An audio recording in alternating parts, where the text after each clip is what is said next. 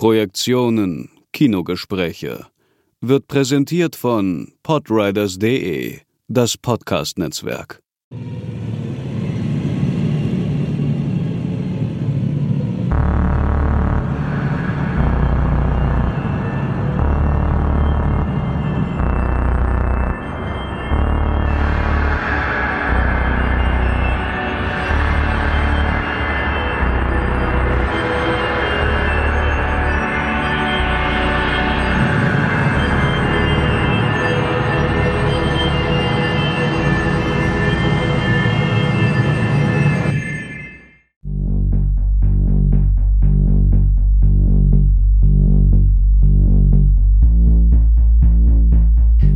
Es Fernsehen und Heimmedien gibt, werden die meisten sich erstmal in den Film verliebt haben, bevor sie den Weg ins Kino gefunden haben.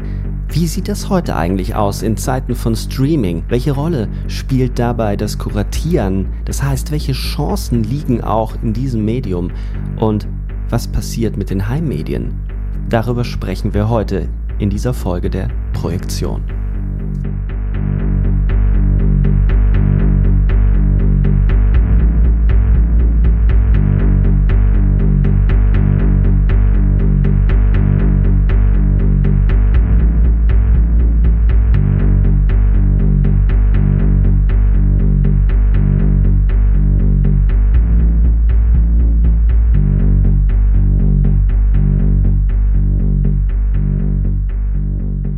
So, heute reden wir mal nicht über ein bestimmtes Werk einer Regisseurin oder eines Regisseurs. Wir werden auch nicht über einen bestimmten Film reden. Nein, vor dem Hintergrund unserer Kooperation mit Kino on Demand, der deutschen Streaming-Plattform, mit der wir eben zusammenarbeiten und für die wir Bonusmaterial herstellen, wollen wir über Kuratieren reden, wollen wir darüber sprechen, wie eigentlich Zugänge gebaut werden können zu Filmen in einer Zeit, in der das Bewegtbild uns quasi überschwemmt. Da wird es um Heimmedien gehen, da wird es um Streaming gehen, da wird es natürlich auch ums Kino gehen, aber vor allem um den Film. Und an meiner Seite natürlich Markus. Hi Markus. Hallo Sebastian, freut mich, dass wir endlich mal wieder hier die Möglichkeit haben. Es ist eine Weile her. Das Publikum merkt das wahrscheinlich gar nicht so, aber wir machen das ja nicht äh, ganz so regelmäßig, wie es erscheint, äh, durch die Veröffentlichungen und deswegen hatten wir da schon richtige äh, Sehnsucht nach einer neuen Folge. Sehnsucht nacheinander, wolltest du sagen?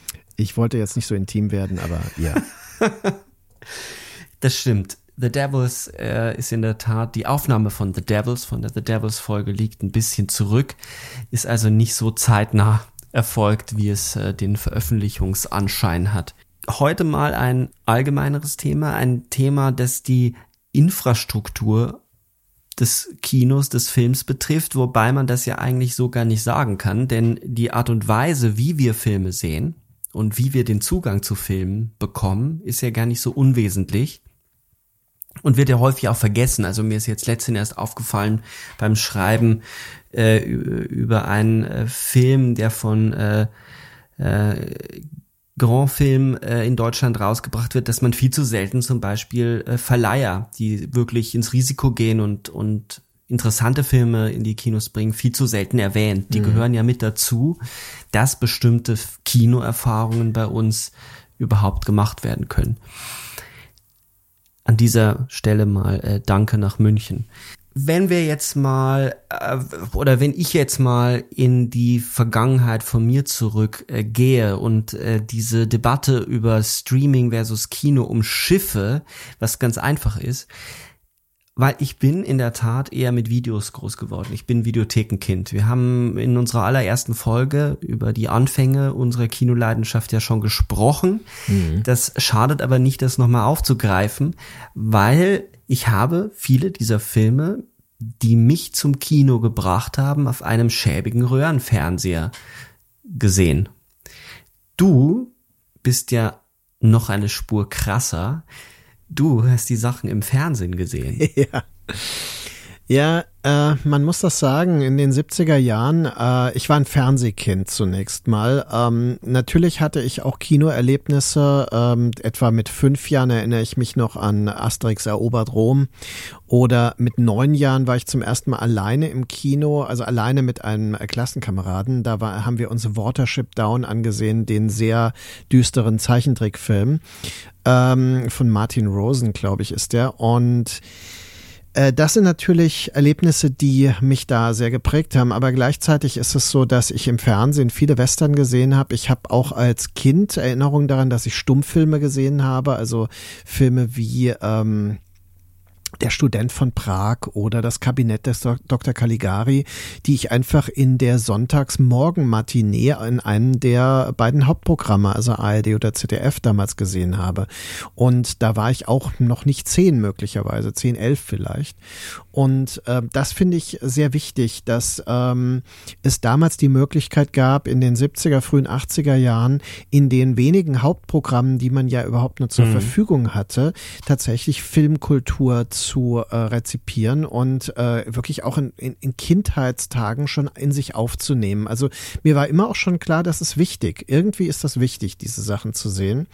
Und äh, als letzten Aspekt äh, möchte ich nochmal betonen, dass ich mit meinem Vater sehr viele Erinnerungen habe, der war ein großer Western-Fan und der hat mich äh, immer dann äh, quasi belohnt, indem er sagte, ah, nachher gibt's einen guten Western-Streifen, wie er das damals nannte. und ähm, hat dann ähm, mir das äh, quasi dann äh, mit mir zusammen gesehen und mir das zugänglich gemacht. Und auf diese Weise habe ich sehr viele der frühen äh, John Wayne-Filme gesehen, als John Wayne noch gar nicht so äh, ikonisch bekannt war wie dann in den 40er und 50er Jahren. Ähm, und äh, das ist natürlich ein wichtig prägend ne, gewesen. Und gleichzeitig aber auch immer die Kinoaushänge wahrzunehmen als Kind. Das war für mich auch groß. Und, äh, und übrigens in Fotogeschäften die Super 8 äh, Hüllen von Filmen auf Super 8. Ne? Das ist ja auch etwas, was noch einige mitbekommen haben, unserer Hörerinnen und Hörer. Aber da muss man tatsächlich äh, wahrscheinlich vor 1971 geboren sein, um das wirklich äh, selbst äh, konsumieren zu können. Ich habe das nicht konsumiert. Bei mir, äh, was sich eingeprägt hat, ist äh, das Streifen durch eine Videothek, die immer nach Tabakrauch roch. Yeah. Zu der Zeit durfte ja noch überall geraucht werden. Ähm, und hinter jeder Ecke lauerten diese Cover. Also die, die Wichtigkeit von, von Cover und von, von den Zusammenfassungen, das rauszunehmen, das, es war immer so im Rückblick hatte das immer für mich was total Sakrales und ich war neugierig, was hinter diesen Bildern, die da angekündigt sind, eigentlich für einen Film steckt. Mhm. Ich, also ein Film, an den ich mich wirklich erinnern kann, obwohl ich ihn erst viel, viel später gesehen habe, ist Funny Games. Der stand in der hintersten Ecke bei den Neuerscheinungen, gerade zum Verleih. Ja. Ähm, und dieses Bild, diese, wo, wo eben das, der Kissenüberzug ja. drüber gezogen ist. Und ich fühlte mich damals schon, ich weiß nicht wie alt, der ist von 98, es müsste 99 gewesen mhm. sein. Äh, 14, 15, 14, 15 könnte sein. Mhm der Film hat mich damals schon magisch angezogen. Also ohne dass ähm, du ihn ähm, sehen konntest, äh, hattest du dann sehen, einen Bezug ja. zu diesem Film. Das finde ich eine ganz wichtige äh, Beobachtung, denn äh, das ist das, was ich auch immer wieder schon ähm, erzählt hatte, dass für mich das Betrachten von Aushangfotos auch in zum Beispiel, es gab ja Läden, wo man Aushangfotos und Plakate kaufen konnte damals noch, auch in Mainz übrigens, auf dem Land quasi, wo ich groß geworden bin. Und ähm, die Sehnsucht, die man zu Filmen entwickelt hat, die die man nicht sehen konnte, von dem man nur diese drei, vier Aushangfotos kannte. Das ist zum Beispiel schon ein wichtiger Punkt.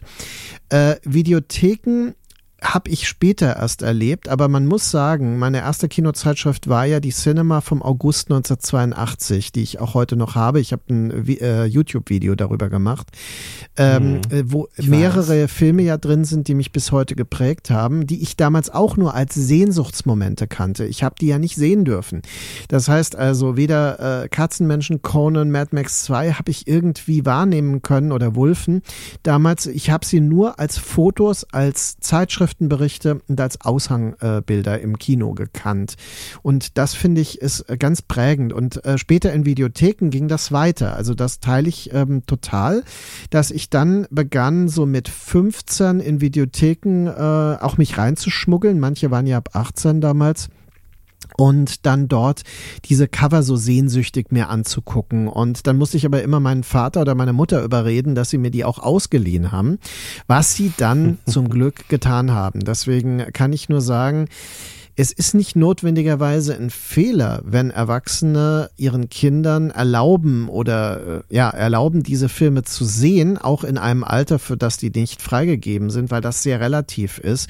Aber sie müssen bereit sein, sich darüber auseinanderzusetzen. Das finde ich viel wichtiger. Absolut, ja. Und das ist eben dieser Medienkompetenz und Medienbildungsaspekt und äh, seine Kinder, weil es aktuell gerade ist, äh, Squid Games, äh, Squid Game gucken zu lassen, ohne sich mit ihnen darüber auseinanderzusetzen. Das ist das Problem. Nicht es sie gucken zu lassen.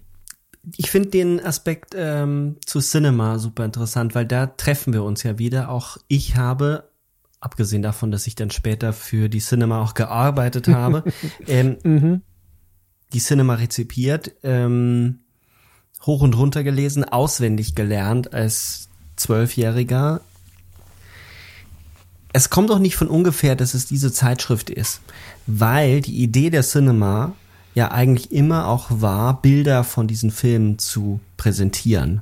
Also etwas, was sehr rar war, mhm. konnte man in dieser Zeitschrift begaffen, konnte man, da konnte man eintauchen in das Visuelle. Sie hatten auch ähm, immer äh, Stories zu den Produktionsbedingungen, meistens auch Setfotos das war schon ein Alleinstellungsmerkmal.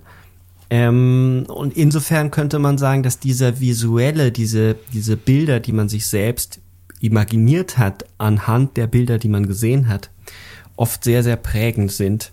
Das hat sich ja jetzt geändert, weil unter anderem hat die Auflage des Cinema, glaube ich, deswegen auch so gelitten, weil natürlich diese, die Wichtigkeit der Bilder abgenommen hat, die äh, omnipräsent mhm. im Internet vorhanden sind. Also das Gut, mit dem gehandelt werden ja. konnte, das rar war, nachdem man sich gesehnt hat, ist plötzlich überall verfügbar. Also man muss jetzt sagen, dass die Cinema äh, für die damalige Generation offensichtlich einen mehrfachen Wert hatte, denn ganz ehrlich, es hatte ja auch einen Grund, warum die Bilder sehr freizügig waren in der Cinema. Also man hatte okay, auf ja, diese stimmt. Weise tatsächlich die Möglichkeit, äh, sich sein Herrenmagazin auch noch mit zu kaufen, ohne dass man an der Kasse äh, in den meisten Fällen Verdacht erregte. Und ich äh, wette, das wird jetzt einigen ein peinlich berührtes Lächeln äh, ins Gesicht zaubern. ähm, dann haben wir natürlich äh, die große Bedeutung von Fanzines. Ähm, es gibt äh, eine, eine, Generation, die vor mir lag, die das Magazin Vampir aus den 70er Jahren immer wieder zitiert. Es gibt aber vor allem in meiner Generation das Phänomen Splatting Image. Das ist ja die äh, wesentliche deutschsprachige Möglichkeit gewesen, sich zu informieren über marginalisiertes Kino über zum Teil obskure äh, Regisseure wie Jean Rollin und ähm, später für mich, weil ich ja äh, äh, Splatting Image auch geschrieben habe, dann die Möglichkeit über Leute wie Liliana Cavani, Catherine Bigelow oder Paul Verhoeven mhm. zu schreiben. Ne? Also das finde ich ähm, nicht zu unterschätzen. Die, die Splatting Image war für meine Generation vor dem Internet eine der ganz elementaren Informationsmöglichkeiten. Und einige der Autoren, die dort waren, ich sage bewusst Autoren, weil es sind wirklich ganz, ganz wenige Frauen da in diesem Umfeld gewesen. Das ist wirklich so eine, eine ähm, ja, eine Herrenkultur gewesen, mhm. wenn man so will.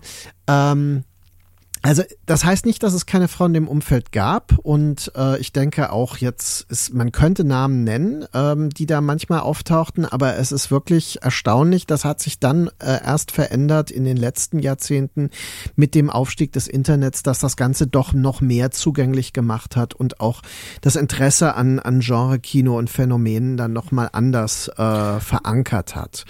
Aber äh, damals war das nicht zu unterschätzen, ja. Und auch die, die Splatting Image hat äh, sehr stark über die Bilder funktioniert, die zum Teil ja auch äh, Tabubrüche dann mit sich gebracht Also die Sache mit den Männerklüngel oder dem Männerclub äh, könnte man natürlich kulturtheoretisch nochmal ähm, aufgreifen. Das werden wir jetzt an dieser Stelle nicht tun, aber eine Richtung, in die ich denke, man könnte thematisieren, das Nerdtum oder so ein Interesse für, für diese Art von Kino natürlich auch, ähm, ich will nicht sagen, den Männern vorenthalten war, äh, ähm, also den, den, den, den vorbehalten war. Vorbehalten. Ähm, und den Frauen vorenthalten war, aber trotzdem ist das, dass Frauen Nerds sein dürfen, ist nicht so, äh, hat nicht so eine lange Geschichte, um es so zu formulieren. Mhm. Aber das würde von unserem Thema jetzt äh, weglenken. Auf was ich jetzt äh, gerne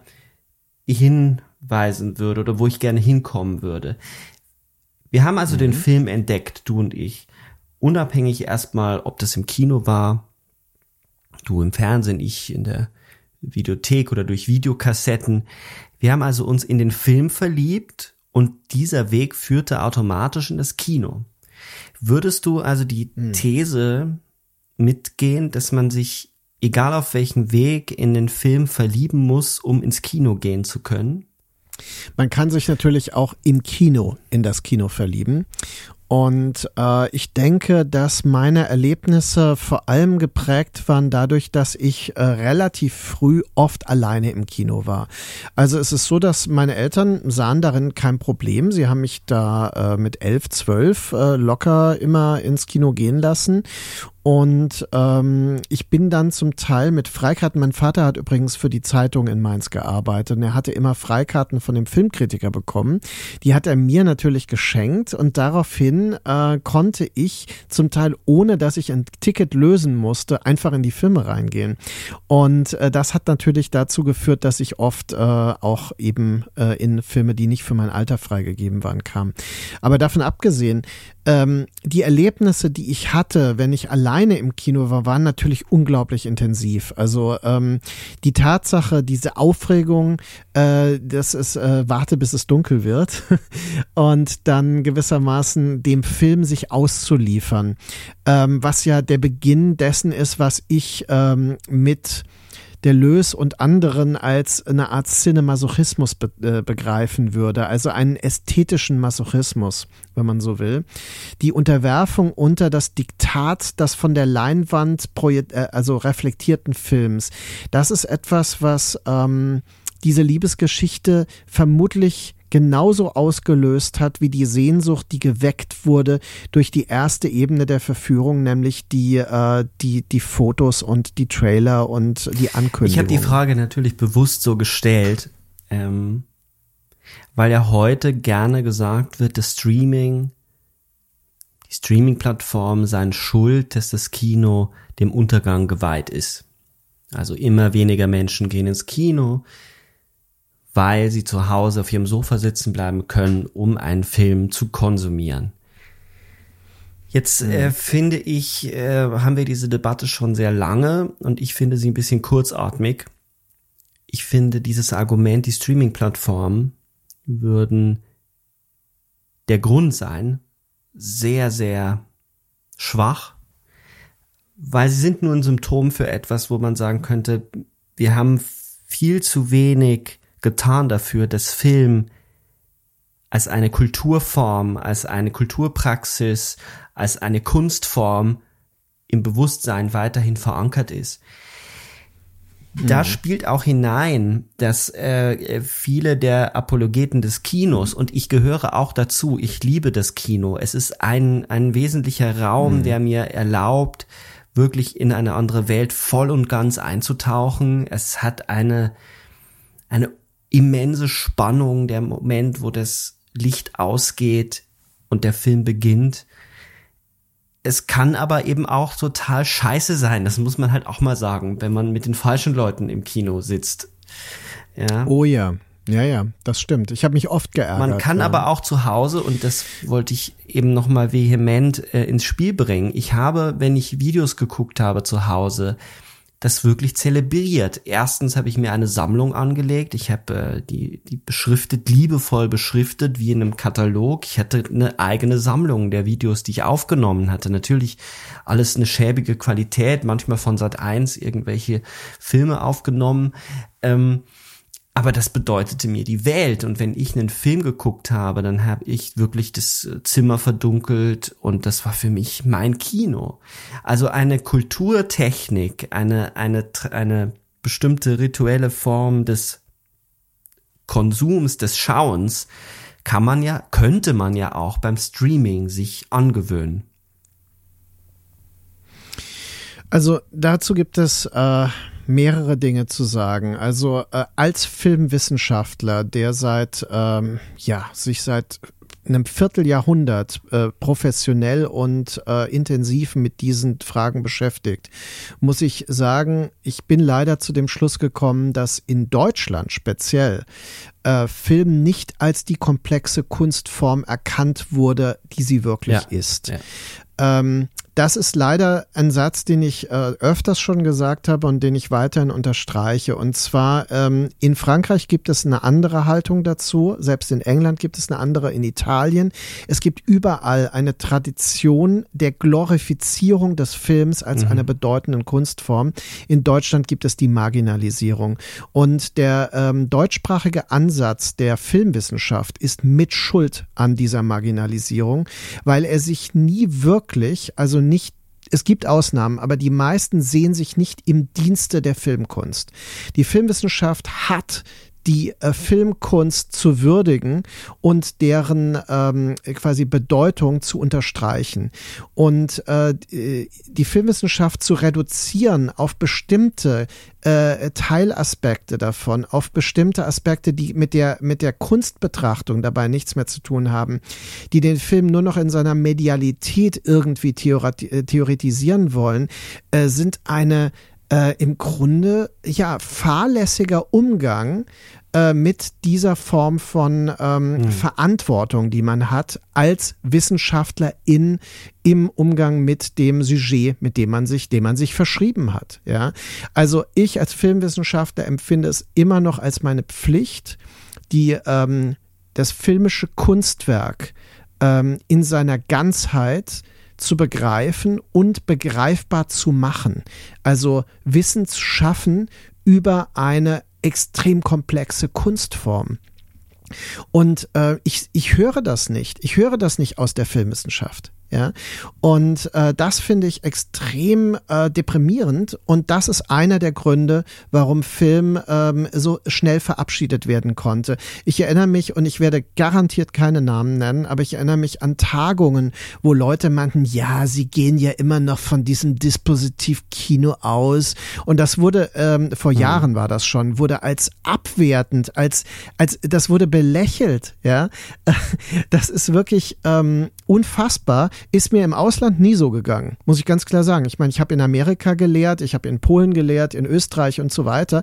Und überall wurde eine enorme Offenheit deutlich, die ich in Deutschland so nicht kannte und auch nicht kenne. Und das finde ich ähm, ist einer der Gründe, dass also quasi gerade das akademische ähm, Milieu sich äh, relativ äh, ja, ich weiß nicht, äh, schnell vom Kino scheinbar verabschiedet hat und dann äh, begann von postkinematografischen Phänomenen zu sprechen und so weiter, die es natürlich mhm. gibt. Das ist hm, überhaupt hm, keine Frage. Ich bestreite das ja gar nicht.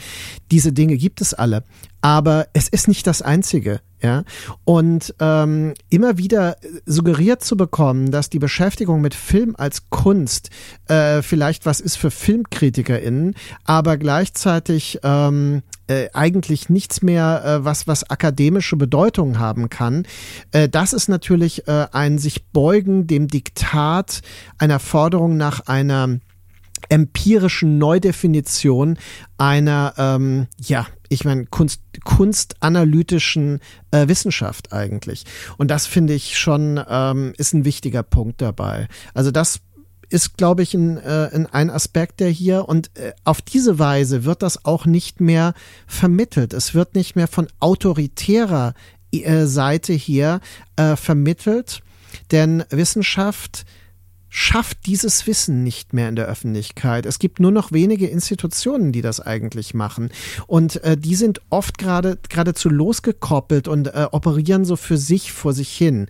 Und deswegen ist natürlich unsere heutige Folge auch wichtig, weil man sich wirklich fragen muss, welche Rolle spielt eigentlich das Programmieren von Filmreihen, das Zusammenstellen von Programmkino, mhm. ähm, äh, Abläufen und das Kuratieren von Filmen auf Heimmedien. Welche Rolle spielt das für die Wahrnehmung von Filmen? Und ich muss sagen, in Frankreich war das immer schon wichtig. Und wenn ich dort in das, ähm, wie heißt dieses Kaufhaus Flack, ja, Flack ja, ja. oder sowas, ne? Ähm, wenn ich da reingehe und sehe, da sind äh, riesige Reihen von, ähm, äh, von Regieoeuvres oder von Genres, ähm, und ich, ich wandere da durch und äh, nach, nach anderthalb Stunden bin ich fertig, ja. Das Nein, ist überhaupt. ein anderer Umgang damit, ja, das ist völlig klar. Ähm, ich habe die ich habe das auch gar nicht so gemeint, dass ich das Dispositivkino verabschieden äh, will oder durch andere Praktiken ersetzen will. Äh, das weißt du und das wissen, glaube ich, auch alle Hörerinnen und Hörer, die unseren Podcast regelmäßig Natürlich. hören, dass das Kino, das Dispositiv, also das heißt, dieses Eingeschlossensein in einem Raum, die ganze Gestimmtheit, die äh, der Abspielort mit sich bringt, dass man eben darauf eingestellt ist, einen Film zu gucken, von immenser Bedeutung ist. Was mir allerdings in der Debatte zu kurz kommt, und das ist jetzt auch bei dir schon angeklungen, wie wichtig eben auch alle anderen Aspekte sind. Menschen für den Film zu begeistern und Menschen, die für Filmbegeisterung zeigen, werden mit größerer Wahrscheinlichkeit ins Kino gehen sich, äh, wenn sie mit einem Werk von einem Regisseur, einer Regisseurin sich identifizieren, werden in den neuen Film dieser Person auch mit größerer Wahrscheinlichkeit gehen. Das wird ja auch von bestimmten reaktionären Kräften anders gesehen. Es hat auch teilweise natürlich wirtschaftliche Gründe, warum Kinobetreiber so vehement das Streaming bekämpfen. Dabei wird aber eben immer nur von dem Streaming gesprochen. Und meistens äh, ist da wahrscheinlich dann Amazon und Netflix äh, gemeint. Das, hm. glaube ich, müssen wir dann auch noch differenzieren. Aber gehen wir doch erstmal historisch so ein bisschen vor und den nächsten Schritt. Über das Kino hast du jetzt auch sehr leidenschaftlich gesprochen und die Brücke schon gebaut zu den Heimmedien. Oder noch allgemeiner zum Kuratieren. Beginnen wir doch mal wenn wir schon den Weg eingeschlagen haben über die Liebe zum Film, beim Kuratieren von Heimmedien. Auch die haben ja zu kämpfen, Blu-rays und DVDs, äh, der Absatz sinkt und wenn, dann gibt es ähm, Sammlereditionen und die sogenannten ähm, Media Books, die, mit denen sich einige Labels immer noch über Wasser halten. Was ist denn eigentlich.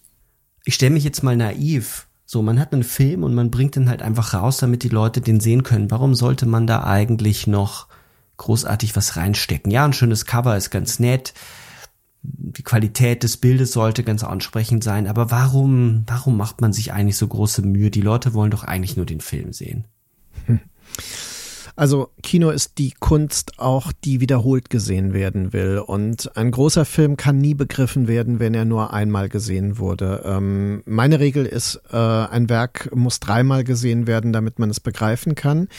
Ähm, es ist möglich, in einem Roman vielleicht in der Auseinandersetzung, wenn man ihn liest, über äh, eine gewisse Zeit lang äh, bei einem Lesen zu begreifen. Bei einem Film ist die Komplexität der Inszenierung und so weiter zu ähm, vielschichtig. Das gilt natürlich nicht für alle Filme, das ist schon klar. Und es geht auch um die Intention, mit der der Film gemacht ist oder mit der man ihn sieht. Aber ganz grundsätzlich denke ich, ist es äh, sehr konstruktiv und produktiv, sich ähm, auch zusätzliche Informationen zu einem Film zu holen, um das Erlebnis zu vertiefen.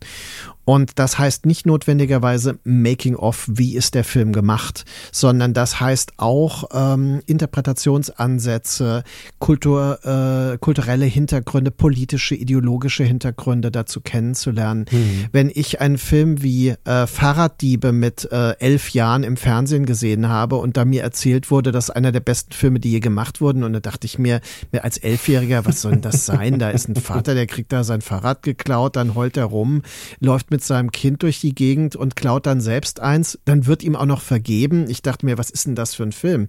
Äh, wenn man ihn als äh, im Kontext des Neorealismus begreift, als einen kritischen Realismus, der sich mit den äh, Nöten dieses, dieses Milieus mhm. auseinandersetzt, der Nachkriegszeit, wenn man ihn im Kontext anderer Filme sieht, die äh, mit denselben Phänomenen dann unterschiedlicher noch umgingen, aber ähm, in der, derselben Bewegung angehörten. All diese Dinge, äh, da, da muss ich sagen, okay, das macht diesen Film deutlich zugänglicher und wertvoller und produktiver aus heutiger Sicht. Natürlich wächst man ja auch und ich habe ihn dann natürlich später sowieso anders wahrgenommen. Aber es ist so, dass ähm, solche Zugangshilfen den, das filmische Erleben unglaublich vertiefen können. So, dann ist es so, dass man äh, früher ja in der äh, VHS-Ära, die ich ja sehr intensiv miterlebt habe, froh war, dass man überhaupt Filme ähm, äh, mhm. bekam, ja, also zum Teil aus dem Ausland, aus Holland, aus England und so weiter bestellte und sie dann ähm, entsprechend äh, sich kopierte oder kaufte. Ähm, da, da reicht erstmal der Film an sich und dann war das Bonusmaterial in den Zeitschriften, die man las. Ja. Ähm, letztendlich ist es aber so, dass man sich immer tierisch freute, wenn mal eine Doku dabei war oder wenn mal ein Booklet dabei war oder irgendwas zusätzlich ähm, da irgendwie zur Verfügung gestellt wurde und sei es nur eine andere Sprachfassung. Als die DVD äh, auf den Markt kam, ne, ist es wirklich so, dass sich vieles veränderte. Ähm, es gab plötzlich die Möglichkeit, ähm, tatsächlich Audiokommentare zu machen, tatsächlich Dokumentationen äh, hinzuzufügen, verschiedene Sprachfassungen abrufbar zu machen. Und das war der erste Schritt. Und in dieser Zeit war es für mich, ähm, ich glaube, die, der erste Film, für den ich selbst gebeten wurde, einen Essay zu schreiben, war der Film Subconscious Cruelty ähm, von äh, Karim Hussein und äh, Mitch Davis. Äh, das ist ein sehr obskurer kanadischer Underground-Film, aber es war für mich unglaublich ähm, erfüllend, mhm. da so einige äh, kulturphilosophische Thesen einzubauen in dieses Booklet, das dann in Österreich bei Satsuma, einer Firma, die es heute nicht mehr gibt, das war auch ein ähm, Mailorder übrigens, bei dem ich recht viel bestellt hatte damals, ähm, ja, das beizusteuern. Dadurch bekam ich Kontakt zu den Filmemachern und so weiter. Also es war äh, eine, eine völlig neue Welt, die sich da für mich auch auftat. Also das ist wie gesagt, über 20 Jahre her. Mittlerweile gibt es ihn ja auf Blu-ray und das ist dann wieder ein Thema gewesen und so weiter. Aber ähm, ich habe mich allerdings immer gefragt, warum gibt es zum Beispiel in Frankreich oder in England äh, Reihen ähm, vom British Film Institute, äh, wo dann wirklich äh, Autorinnen, Autoren der Bücher, die über die Regisseurinnen und Regisseure geschrieben haben, äh, beschäftigt wurden, um einen ganzen Film äh, zwei Stunden lang mhm. zu diskutieren. Äh, zum Teil mehrere, also quasi es gibt ähm, Dreier-Kommentare zu von Sam Peckinpah Biografen Biografen zu äh, in einem Film und so weiter. Also wo man sich so fragt, wieso ist das in Deutschland nie wichtig geworden? Ganz einfach, weil niemanden die Bedeutung dieser Dinge ähm, vermittelt worden war. Man hatte das einfach versäumt. Es gab dann natürlich die importierten äh, Versionen, also wo dann Regiekommentar, Schauspielerkommentare waren. Aber mir persönlich, und gut, ich bin Filmwissenschaftler, das heißt, mein Interesse ist nicht primär, das ähm, zu erfahren, äh, was hat ein äh, Schauspieler am Set erlebt. Das interessiert mich fast gar nicht, sondern mich interessieren konstruktive, interessante, analytische Ansätze, äh, philosophische Ansätze und so weiter, die mir den Film auf eine neue Weise zugänglich machen. Und da sind wir bereits an dem Punkt. Man braucht professionelle und kompetente Personen, die die Veröffentlichung dieser Filme mhm. beraten mhm. und gestalten und dann selbst Beiträge dazu liefern.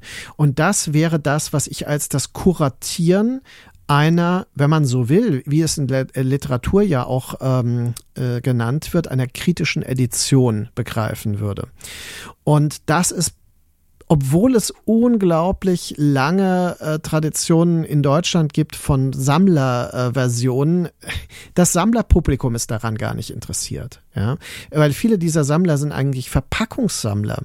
Ja, die äh, OVP-Version, original verpackt, absurd. Ja, es gibt keinerlei Interesse an weitergehender Beschäftigung mit dem Kunstwerk, weil es gar nicht so als Kunstwerk wahrgenommen wird, sondern es wird schon als Artefakt, aber es ist ein Artefakt, das man äh, aus, aus ganz anderen Gründen begehrt als denen, die eigentlich. Ich würde ja fast sind. sagen, dass es nicht aus filmischen Gründen begehrt wird, weil der Film, du mhm. hast einmal schon erwähnt, dass du den Film als das komplexeste Kunstwerk ansiehst oder als eines der komplexesten Kunstformen begreifst, besteht ja darin, dass die verschiedenen Ebenen des Bildes, der Schrift, des Tons, der Musik zusammenkommen, um ein Bild, ein komplexes Filmbild zu generieren. Und zu dem gehört natürlich auch die Verpackung, gehört natürlich auch das Poster, was ja für deinen Ansatz, für deinen ähm, Ansatz der Verführung auf der ersten Ebene total wichtig ist, dass eine bestimmte Form der Atmosphäre geschaffen wird, die die Leute anzieht. Da gehört mhm. natürlich das Marketing. Das ist ein blödes Wort, am Ende ist es Marketing, aber besser gesagt die, mhm. die kunstvolle Verpackung, wenn es Leute wirklich ernst nehmen und die Sache lieben, dann steckt auch dort wahnsinnig viel Kunst drin. Wenn man natürlich nur das Artefakt sieht, dann bringt man den Film eigentlich zum Stillstand und interessiert sich gar nicht für die Bilder, die über die laufenden Bilder hinausgehen, die ein Film produziert. Und deswegen muss man Filme auch in der Tat äh, öfter sehen. Der Verweis auf die Literatur das äh, hatte ich auch im Hinterkopf. Genau darauf wollte ich auch eingehen, dass wir in Deutschland eine sehr große Tradition von kritischen Editionen haben, uns mit unserem bürgerlichen Werk der Literatur auseinanderzusetzen. Und das ist auch äh, wunderbar, was dort geleistet wird. Aber die gleiche Arbeit wird eben wenn sie denn dann mal gemacht wird, nicht gewürdigt, wenn sie in Bezug auf Film gemacht wird. Film ist immer noch etwas, was konsumiert wird, was man einschaltet, um abzuschalten. Äh, so, und das würde ich auch den öffentlich-rechtlichen vorwerfen, das ist auch so antrainiert von den öffentlich-rechtlichen, die dann irgendwann in den 80ern, als das Privatfernsehen Einzug gehalten hat, äh, dazu übergegangen ist, das äh, Publikum nur noch zu entertainen, nicht mehr zu fordern. Also man erzieht mhm. auch ein mhm. Publikum und erziehen nicht in so einem negativen Sinne, dass man irgendjemand zu etwas bringt, was er nicht will, sondern dass man ihn herausfordert oder sie herausfordert. Das tun die öffentlich-rechtlichen nicht mehr, sondern es werden ja auch, ich finde zum Beispiel, ähm, ja, da sind auch mitunter immer interessante Filme dabei. Also die Tatort-Reihe, die ja so als die Qualitätssendung im öffentlich-rechtlichen Fernsehen gehandelt wird. Es ist aber auch hm. eine Form von Habitus und von Lagerfeuerromantik. Also die Leute versammeln sich und gucken die größte Scheiße sowieso. Entschuldige den Ausdruck, aber das ist es mitunter ja manchmal wirklich, äh, weil die Produktionsbedingungen auch so katastrophal mittlerweile sind. Ähm, anstatt sich auch um eine Filmvermittlung zu kümmern. Also äh, die, die Filmkritik im, im Fernsehen zum Beispiel spielt überhaupt keine Rolle. Wir haben Literatursendungen, mhm. auch die sind äh, sehr gering und sehr wenige, aber wir hatten nie in mhm. dem Ausmaß eine, wenn dann tauchen sie eben nur sehr spät auf, eine wirkliche Sendung, die sich auf der Art und Weise wie das literarische Quartett sich mit Literatur auseinandergesetzt hat. Und da würde ich schon die These wagen, dass das eine ja. Schwundstufe des Intellektuellen ist, des intellektuellen Diskurses, ja. weil es dort schon in der Figur von Reich Ranitzky, den man schätzen kann, aber gleichzeitig auch, glaube ich, anerkennen muss, dass er schon eine Entertainment-Figur war.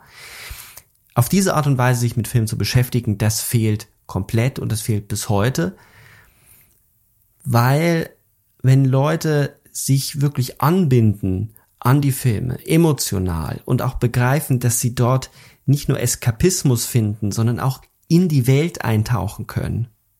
Also nicht nur von ihr fortgetrieben werden in eine andere Welt, sondern eintauchen in das, was sie bewegt, dann habe ich schon immer den Eindruck, dass Leute auch ähm, fasziniert davon sind, was das Kino leisten kann. Aber das mhm. muss man auch, das muss im Diskurs irgendwie vorhanden sein. Jetzt ähm, Bonusmaterial. Ich habe mir gerade notiert, mhm. ähm, das Bonusmaterial könnte man ja fast so begreifen wie den Audioguide in Galerien. Also auch in der bildenden Kunst Ja. gibt es ja die Idee, dass ein Bild nicht mehr für sich alleine spricht, sondern wir brauchen den Hintergrund. Und wenn wir vor dem, vor einem blauen Monochrom von Yves Klein stehen, dann, äh, ich meine, das werden viele Menschen kennen, dass man in der Galerie steht und dann äh, einer daneben sagt, ja, das könnte ich doch auch. Ja, das mag schon sein, aber du hast es halt zu diesem historischen Zeitpunkt nicht gemacht und es ist genau deswegen wichtig, weil es eine ganze Tradition auf den Kopf stellt. Ich spiele an auf deine Erfahrung eben, ähm, dass man Filme sieht, wo man denkt, und das soll ein Meisterwerk sein? Also, hä? Äh, Mir, mir ging es so, als ich zum ersten Mal Citizen Kane gesehen habe und ich dachte mir so, und darüber reden alle? Hä? Ja. Und erst danach habe ich begriffen, was der technisch eigentlich gemacht hat und wie, wie, wie raffiniert der Film gebaut ist. Aber für, für einen Teenager ist der Ja. natürlich langweilig, wenn da kein Hintergrund dabei ist. Also ist das ein Audioguide für Absolut, ja. Filmvermittlung? Filmvermittlung, das ist ein interessanter Punkt. Äh, es gibt natürlich eine extreme Überheblichkeit im äh, Bereich von, von FilmkonsumentInnen, äh, wo man davon ausgehen kann, dass, ähm, ja, Filmvermittlung braucht niemand, das versteht jeder so. Also das äh, wird relativ häufig ähm, natürlich geäußert. Aber genau was du sagst, Citizen Kane ist ein Film, der braucht diese Vermittlung, weil ja sogar als er ähm, beim Oscar damals nicht berücksichtigt wurde in der Kategorie visuelle Effekte und Spezialeffekte, äh, lag das daran, dass niemand erklärt hat, was da alles überhaupt Effekte sind und was real gefilmt wurde. Und da äh, ist man ja durchaus erstaunt, wenn man sich das klar macht, wie welche Pionierleistung damals Orson Welles in seinen überhaupt in seinen Filmen vollbracht hat. Aber das ist nur ein Aspekt. Ich möchte mal ein Beispiel nennen, in dem ich tatsächlich auch auf dem Cover bei der Werbung als Kurator dieses Films geführt werde, nämlich der Film Der Nachtportier Il Portiere di Notte von Liliana Cavani. Das ist eine Veröffentlichung von Wicked Vision. Ähm, das ist das Label von Daniel Perret. Und ähm, das möchte ich jetzt einfach nennen und würdigen, weil es auch eine Leistung ist, dass dieses Label ähm, auch motiviert übrigens von dem verantwortlichen Produktmanager äh, Laurent, äh, Laurent Omansiek ähm, eben äh, überhaupt das Interesse gezeigt hat, äh, zu sagen, okay, dieser Film macht nur Sinn, wenn wir ihn veröffentlichen in der ultimativen Version. Also das sollte ohnehin eine Ambition sein, wenn man einen Klassiker veröffentlicht, ja, dann sollte man ihn in der ultimativen Version veröffentlichen wollen, ja, und dann kann man auch in Konkurrenz treten. Und diese Veröffentlichung ist ganz klar eine harte Konkurrenz zum Beispiel für Criterion Edition, für die amerikanische ähm, Edition. Und das gilt nicht nur dafür, dass äh, der Film da technisch anders anders tatsächlich auch nochmal aufbereitet wurde und zwar mit äh, dem äh, der äh, also in dem die Regisseurin involviert wurde auch in diese ganze äh, Veröffentlichung und auch die Aufbereitung als ähm, äh, HDR, ja, also als 4K-Version, ähm, sondern es ist auch so, dass äh, ich als Filmwissenschaftler ganz klar die Verantwortung und die Möglichkeiten bekam, zu sagen, okay, wir holen für das Bonusmaterial diese und jene Leute, wir brauchen Dafür brauchen wir einen Audiokommentar, wir brauchen das für eine kleine Doku, wir Mhm. müssen einen Hintergrund schaffen, wir müssen über die Rezeption des Films sprechen. Wir brauchen in Italien jemanden, der ein Interview macht. Wir hatten dann Italo Moscati wurde noch interviewt. Also das sind zum Beispiel, hätte ich nie gedacht. Also Liliana Cavani war noch realistisch, weil die Regisseurin natürlich auch des Öfteren schon über den Film gesprochen hat. Und dann kam aber das Label mit der Ambition und sagte, naja, das reicht uns nicht. Wir wollen noch alles mit aufnehmen, was äh, quasi sonst noch verfügbar ist. Und ich habe eine ganze Sammlung zu diesem Film äh, von Aushangfotos aus Frankreich, aus Deutschland und so weiter. Äh, wir haben diese Sammlung digitalisiert, wir äh, haben die als Bildergalerie natürlich dann noch involviert, ähm, mit Musik unterlegt und so weiter. Also all diese Dinge äh, spielten eine Rolle. Und jetzt möchte ich mal, was ist das Kuratieren dabei gewesen? Mir war klar, der Film braucht eine Kontextualisierung in der Geschichte. Denn es ist ein Film, der sich mit dem Nationalsozialismus auseinandersetzt, auf eine sehr kontroverse und spezielle Weise. Also kam ich darauf, einen ähm, Historiker zu bemühen, der für diesen Zusammenhang zwischen Holocaust-Forschung, Sexualität und Nationalsozialismus bekannt ist, nämlich Robert Sommer aus Berlin. Er hat das Buch geschrieben, Das KZ-Bordell. Und er hat zusammen mit Gerd Naumann, der das moderierte, einen äh, Audiokommentar eingesprochen zu dem Film. Das war, mir war völlig klar, ich, also ich als Filmwissenschaftler hätte mhm. natürlich auch irgendwie einen machen können dazu. Aber das Interessante, glaube ich, war in dem Fall, wirklich einen Historiker darüber reden zu lassen. Das zweite ist, ich äh, dachte mir, wer hat denn die Rezeption in Deutschland dieses Films damals mitbekommen? Es muss eine Person sein, die also deutlich älter nochmal als ich ist und die wirklich den Film damals im Kino gesehen hat und auch darüber sprechen kann, wie er kontrovers diskutiert wurde.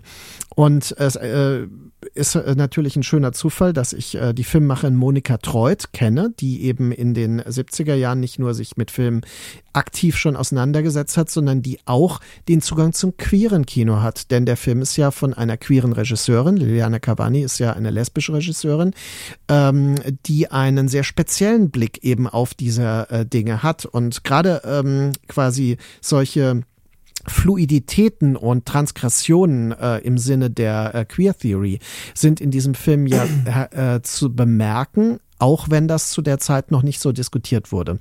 Und deswegen war sie dann die Gesprächspartnerin, um über die Rezeption des Films und auch diesen Feminismus-Antifeminismus-Diskurs, den der Film auslöste, äh, zu sprechen. Und ähm, ich selbst habe ja promoviert zum Thema Sadiko Nazista, also Filmgeschichte und Mythos im Blick mit Blick auf Film und Nationalsozialismus und habe dann äh, dazu eine Doku machen können, zusammen mit dem Label von 40 Minuten. Das ist quasi eine Verfilmung meiner Doktorarbeit, die da ermöglicht wurde.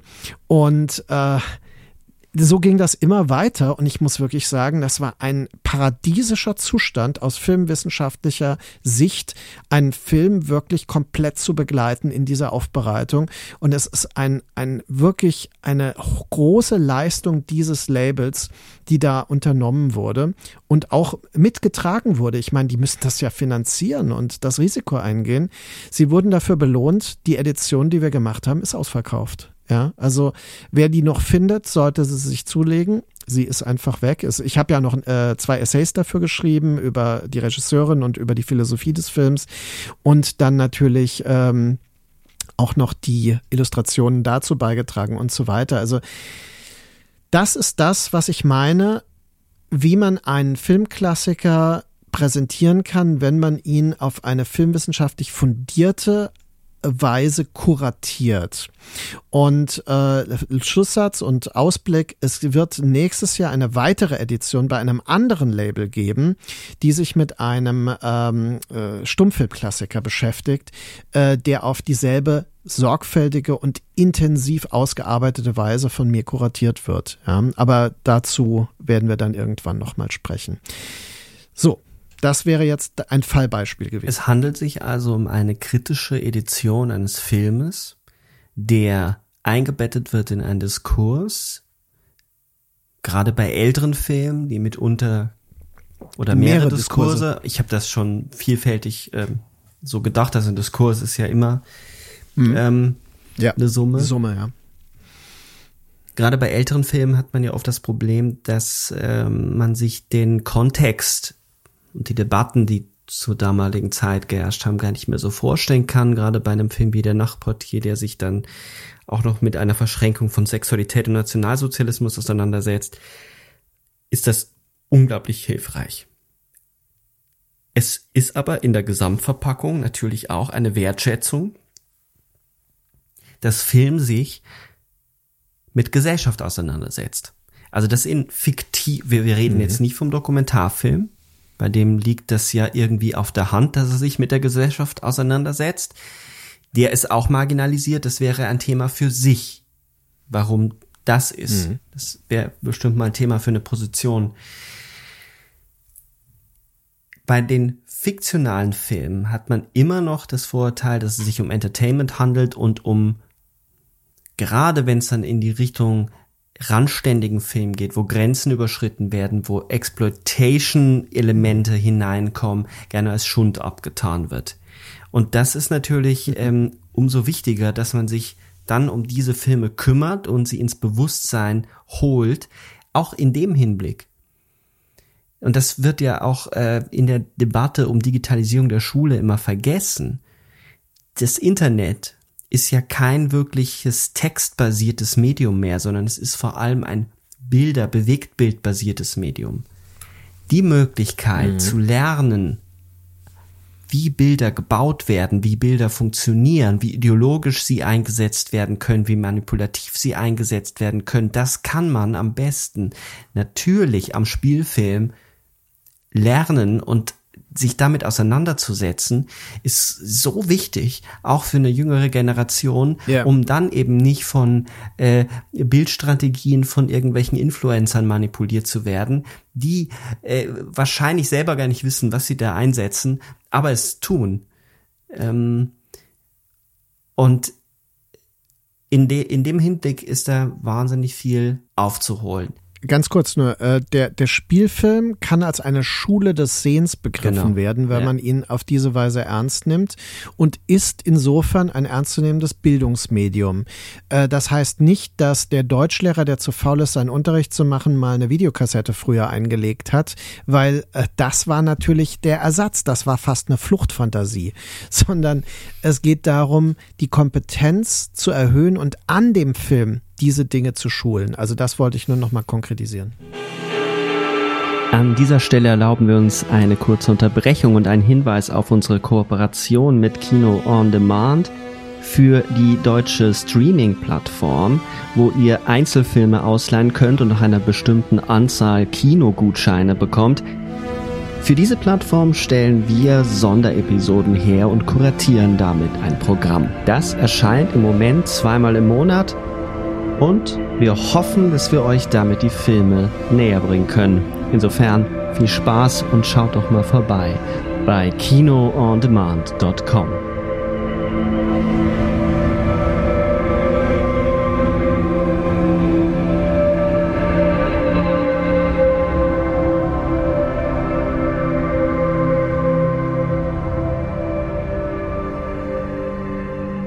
Jetzt verspricht das Streaming ja oder die Streaming-Plattform insgesamt und davon da rede ich jetzt explizit nicht äh, nur von Kino on Demand, sondern von diesem ganzen mhm. Komplex, der ja vor allem aus den großen amerikanischen Firmen besteht. Ja. Da wird ja das Versprechen gegeben, dass alles verfügbar sei. Wenn wir jetzt zurückdenken an deine Erfahrungen, dass du Filme gesehen hast, die mitunter in auf allen Streaming-Plattformen, die es gibt weltweit, heute nicht mehr zu finden sind, ist das ja schon interessant. Mhm. Ja, das muss man auch sagen, dass äh, die Selektion, die stattfindet, äh, wirklich destruktiv ist. Also mal abgesehen von den Doppelungen, dass man auf äh, einigen Plattformen wirklich dann dieselben Mainstream-Produktionen äh, findet, die auch nicht zu vernachlässigen sind, die aber dann gleichzeitig überpräsent sind. Das betont ja auch nochmal deren scheinbare Bedeutung gegenüber anderen, vor allem klassischen Beispielen. Manchmal ist man überrascht auf Netflix, äh, dass äh, völlig unvermittelt irgendwelche Filme auftauchen, äh, zum Beispiel, was weiß ich, mal ein Polizeifilm aus den dem französischen 70ern oder mhm. sowas mit mhm. Alain Delon, wo man dann denkt, was macht der da eigentlich und wieso ist der nicht in der deutschen Synchro, sondern nur original mit deutschen Untertiteln dort verfügbar, kürzlich erlebt.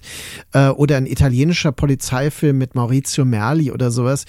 Äh, wo man sich wirklich fragt, was hat die da geritten, den jetzt zu lizenzieren? Ne?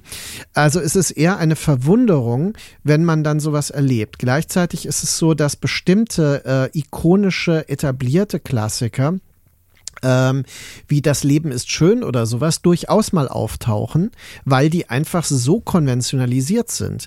Aber äh, das äh, unterscheidet sich dann schon wieder von Land zu Land, da natürlich diese Plattformen ja alle über ihre Spezialitäten auch vermitteln.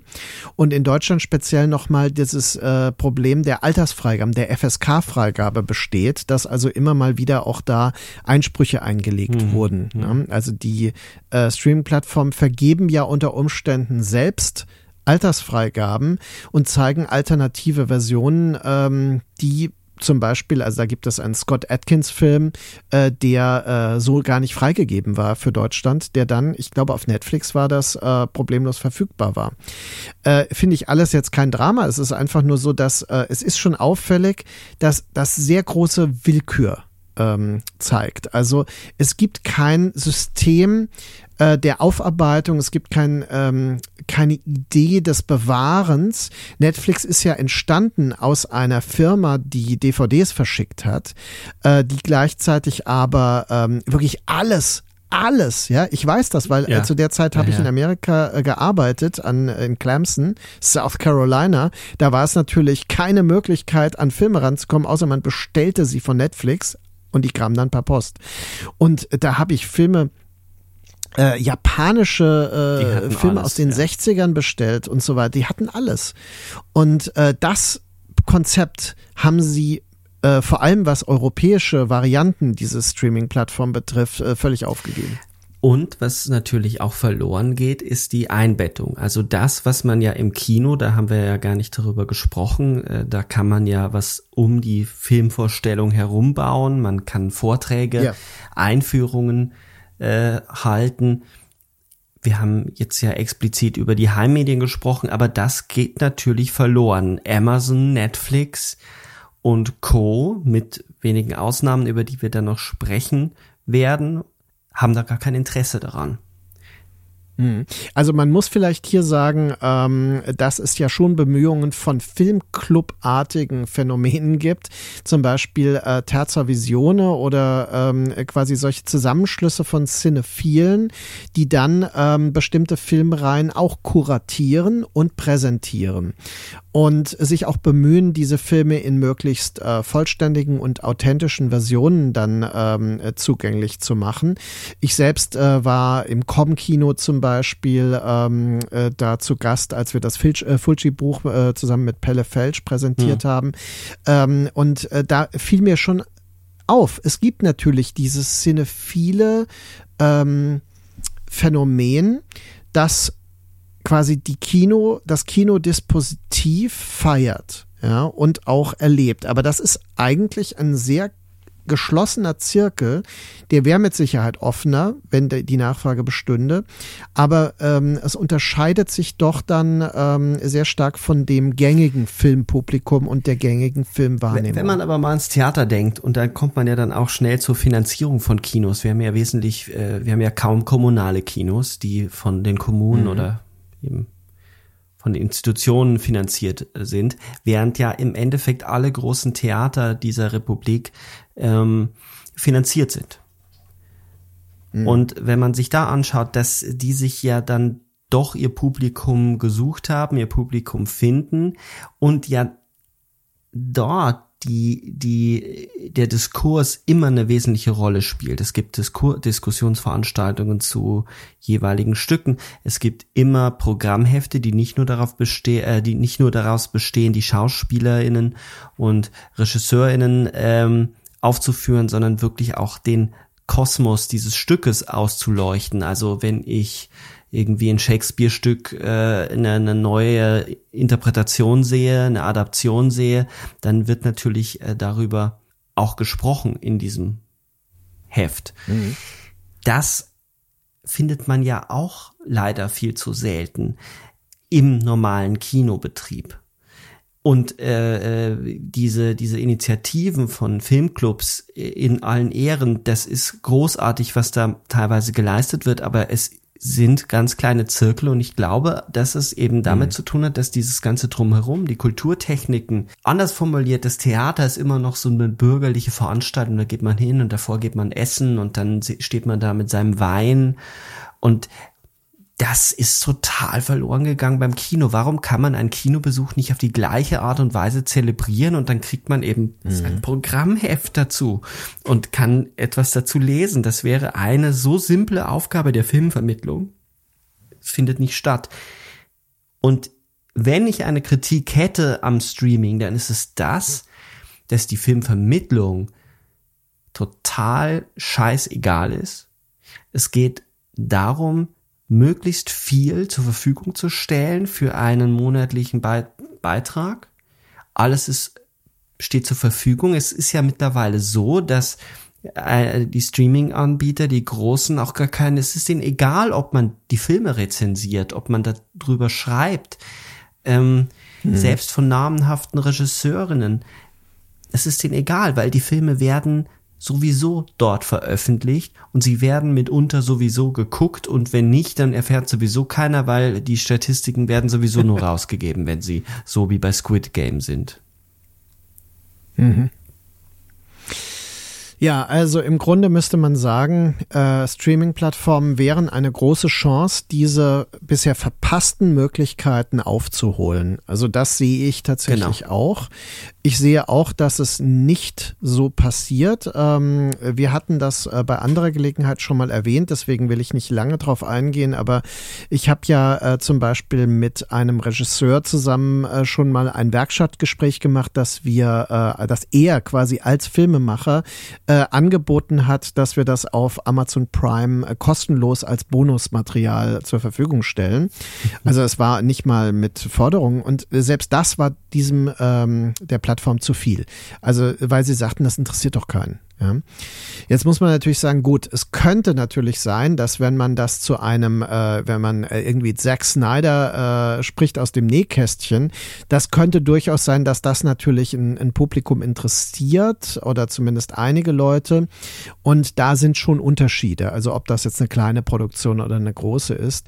Aber das Interesse daran ist so gering, dass es sich einfach auch nicht lohnt und niemand auf die Idee kommt, diese Dinge zu produzieren. Ich meine, insofern, weil du gesagt hast, dich als Filmwissenschaftler interessiert natürlich nicht, äh, welch, was die Schauspieler jetzt da am Set so erlebt haben, was so, was so typische Making-of-Geschichten sind. Aber selbst das darf man ja nicht vernachlässigen. Äh, selbst das findet ja kaum statt auf diesen Plattformen, dass Menschen auch darüber eine emotionale Anbindung erfahren und dass es dort eine Vielheit braucht. Ich interessiere mhm. mich natürlich auch ähm, mehr für die für die Einbettung und für die intellektuellen Diskurse drumherum. Trotzdem finde ich es ist zum Beispiel spannend. Ähm, ich habe jetzt eben Showgirls nochmal gesehen von Verhoeven und äh, der, der ist ja jetzt in einer schönen Edition erschienen. Da gibt es dann eben auch Einblicke, wie der dann mit der Berkeley äh, arbeitet, also mit der Schauspielerin arbeitet, wie ja. er ihr die Anweisungen gibt, weil das war ja einer der großen Kritikpunkte an dem Film, dass sie als Schauspielerin viel zu übertrieben gespielt hätte und mhm. dann hat sich herausgestellt, mhm. dass er als Regisseur das von ihr ja genauso verlangt hat und das erlebt man da wirklich so hautnah und das ist auch wesentlich, dass man dann so reingesaugt wird in das Werk eines solchen Regisseurs, der, der mitunter ja auch äh, vollkommen aus der Zeit gefallen zu sein scheint. Also die Provokationen der frühen Filme sind wahrscheinlich für ein junges Publikum nur noch schwer vermittelbar. Und mhm. da glaube ich auch, dass es wichtig ist zu betonen, dass Streaming nicht das Kino bedroht, sondern dass darin eine Chance besteht, eine Leidenschaft mhm. aufzubauen, eine wesentlich günstiger auch ist in der, in der Verbreitung, als alles jetzt ähm, in, in, also dann könnte man sich eben bei Heimmedien auch wirklich auf die Perlen konzentrieren und bei, bei Streaming in die Breite gehen, um auch eine Filmvermittlung zu leisten. Äh, der Criterion, Criterion Channel macht das ja. Jetzt ist das auch natürlich mhm. äh, Arthouse pur, aber dort gibt es eben ja. Hintergrund Informationen, dort gibt es Interviews mit Expertinnen auf dem Channel selbst. In Europa gibt es das in dieser Ausprägung nicht. Selbst Mubi hat keine audiovisuellen kein audiovisuelles Bonusmaterial so eingebunden wie Criterion. Die arbeiten dran. Ich glaube, das mhm. ist die Richtung, in die sie gehen wollen. Jetzt bringen sie ja auch ein Magazin heraus. Es gibt ja. äh, die Notebooks oder diese, diese Notizen von Mubi. Das ist alles ganz wunderbar. Aber es ist immer noch sehr randständig. Da ist auf jeden Fall noch einiges zu machen.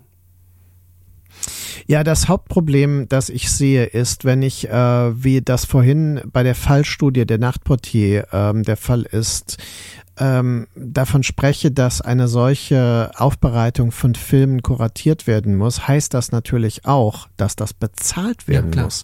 Und ich glaube, da ist ein großes Problem, dass also äh, die äh, meisten Streaming-Plattformen das schon fast fürchten. Insofern, dass es da überhaupt eine Nachfrage geben könnte, die sie dann entsprechend auch nicht pflegen, weil äh, in dem Moment, wo ich äh, jetzt mir Expertinnen, Experten äh, heranhole, um äh, die Veröffentlichung beraten zu lassen und wirklich professionell umsetzen zu lassen, geht das natürlich äh, ins Budget. Und ähm, da wird es oft prekär.